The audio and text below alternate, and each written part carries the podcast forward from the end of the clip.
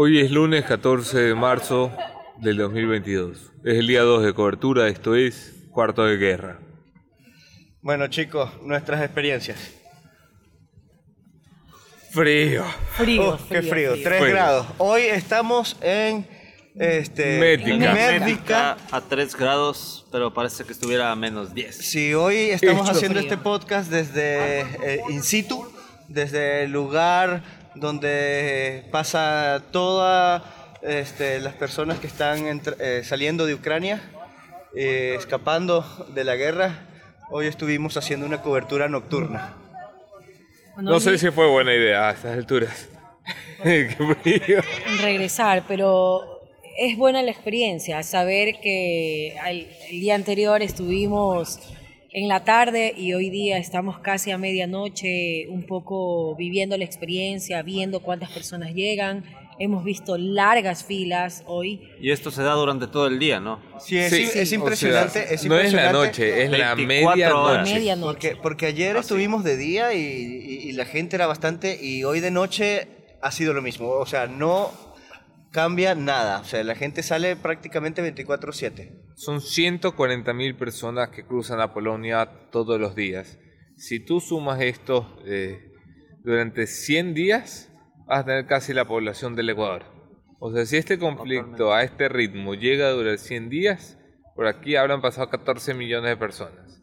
Eh, evidentemente estamos en el día 18, la intensidad no baja. Hoy hemos tenido contacto con, con gente gente que se ve muy golpeada, ¿no? Eh, yo hablaba con una chica que venía de Kiev, eh, venía sin hijos, pero con cinco perros, eh, y le había costado dos días llegar a la frontera.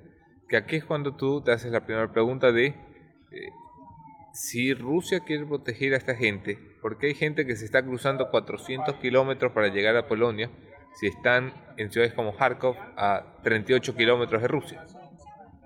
Y es lo que yo también pude ver cuando ahora por lo general estuve haciendo fo- fotografía y retraté muchos niños y la mirada de los niños no tienen una explicación a lo que está pasando. O sea, en mi caso yo tengo hijos y, y me pongo en, en sus, en sus zapatos, en su lugar y digo, o sea, ¿por qué, les tiene, ¿por qué tienen que vivir esto? Sí. Este momento, en este frío y las miradas no tienen una respuesta Es incertidumbre completamente. en certidumbre totalmente, sí.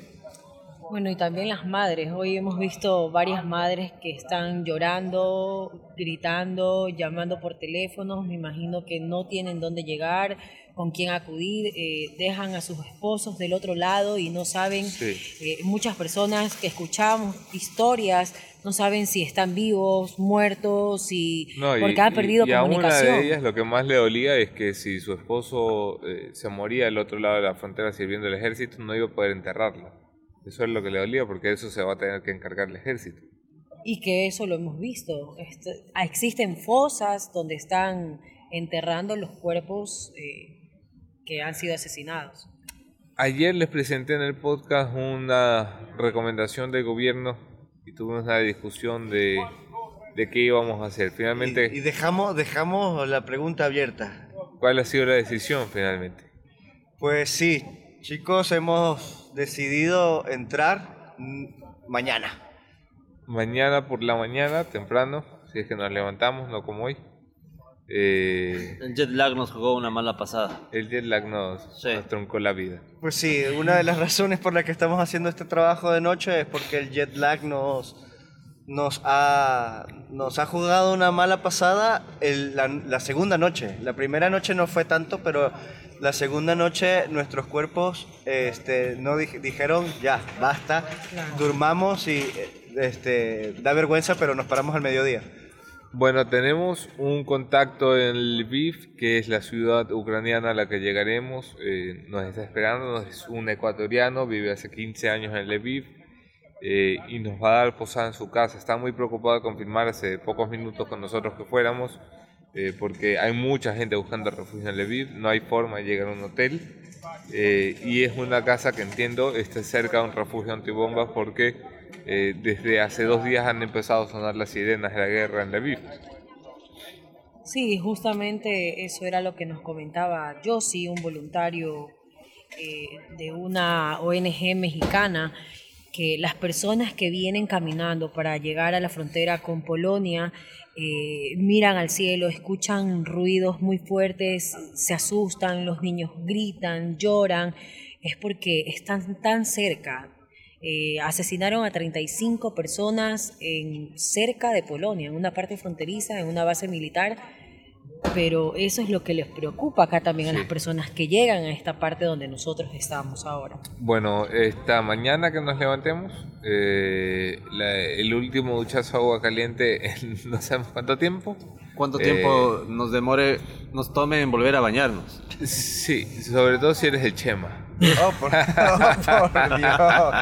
Fuertes declaraciones. Eh, no, no, no. Vamos a tener allá agua, seguramente ¿Tendremos algo de comodidad? Sí, agua sí hay. Agua, agua está confirmado ahí. Eh, y comunicación también. Si todo sale bien, el próximo capítulo, que sería el tercero, será desde tierras ucranianas. Este, será ya en zona de guerra. Y bueno.